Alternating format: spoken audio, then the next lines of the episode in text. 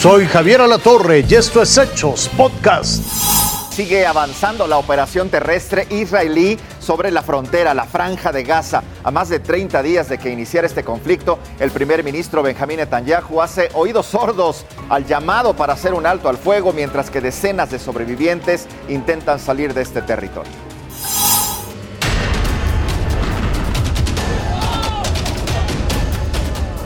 Miles de personas, entre ellos extranjeros, buscan salir de la franja de Gaza, ya sea por el sur o por su frontera con Egipto. Muchos de los desplazados son sobrevivientes de los ataques en el campo de refugiados de Jabalia y del hospital de Al-Shifa. Algunos fueron testigos de la violencia en su trayecto. Por la mañana empezaron a atacar. Vimos un helicóptero. Entonces tomamos nuestras cosas y nos fuimos.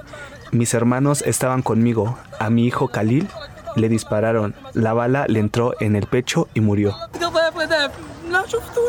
Los desplazados que llegaron a Rafah buscan sobrevivientes después de un ataque aéreo realizado por las fuerzas de defensa de Israel.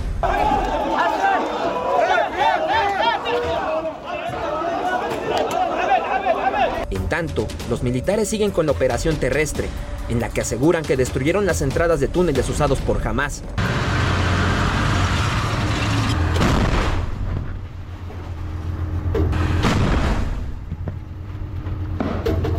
Por su parte, Hamas destruyó más de 160 objetivos militares israelíes, incluidos más de 25 vehículos, en las últimas 48 horas.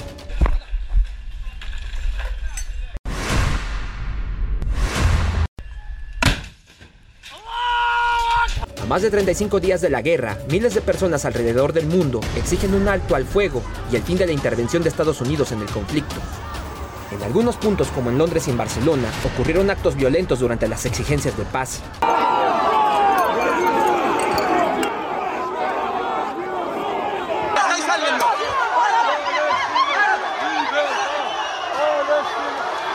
En Arabia Saudita, el príncipe Mohammed, el presidente de Palestina Mahmoud Abbas y representantes de los países musulmanes pidieron el fin inmediato de las operaciones militares en Gaza.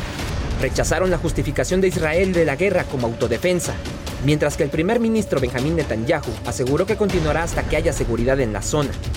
No nos detendremos hasta completar la misión. La guerra contra Hamas ISIS avanza a toda velocidad y tiene un objetivo, que es ganar. Cristian Arrieta, Fuerza Informativa Azteca. Para algunos son prácticas controvertidas, polémicas, para otros son milagros. Hace unos días nació el primer bebé gestado por dos madres en España, un caso que desató tanto críticas como mensajes de apoyo en redes sociales. Se trata del pequeño Derek, quien nació el 30 de octubre gracias al método Imbocel, el cual permite compartir el desarrollo del embrión entre dos mujeres.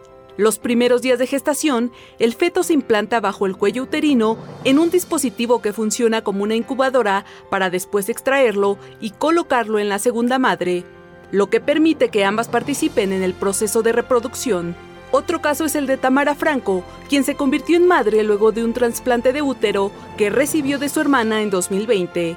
Después de más de dos años en tratamiento, un aborto y un contagio de COVID en medio de la pandemia, quedó embarazada de nuevo en una cuarta transferencia de embrión. El bebé, a quien nombraron Jesús, llegó al mundo en mayo pasado y se convirtió en el primer nacimiento de un niño sano en España tras un trasplante de útero. En pleno siglo XXI, las abuelas también pueden convertirse en madres o ayudar a sus hijos a ser padres, como en el caso de Nancy Hook en Utah, Estados Unidos. La mujer de 56 años prestó su vientre para dar a luz a su nieto. A su nuera le habían extirpado la matriz luego de dar a luz a su segundo par de gemelos y quiso cumplir el deseo de la pareja de tener un nuevo bebé. Nancy dio a luz el año pasado a Hannah, quien fue motivo de celebración para toda la familia. Hace unos meses, Ana Obregón, una presentadora española, estuvo en el ojo público cuando se reveló que se había convertido en madre a los 68 años mediante un vientre de alquiler. Criticaban su avanzada edad y el hecho de que es una práctica prohibida en España. Ella misma reveló que en realidad recibió a su nieta a través de un vientre subrogado en Miami. Es hija de su hijo Alejandro Lequio, quien murió tres años antes, víctima de cáncer. Señaló que él quería convertirse en padre y congeló esperma aparentemente para que ese propósito se cumpliera más allá de su muerte. Nacimientos insospechados o milagros médicos. Gracias a los avances científicos, hoy somos testigos de casos que eran imposibles hace unos cuantos años y que todavía son un tema tabú en algunas sociedades. Sandra Siriaco, Fuerza Informativa Azteca. Tome nota, el Frente Frío, el número 9, se va a mantener estacionario en el Golfo de México, tendrá interacción con un canal de baja presión. Además, la corriente en chorro subtropical va a provocar lluvias fuertes en Zacatecas, en Tamaulipas, en Veracruz, en Chiapas y en Tabasco. Ahí tiene el mapa.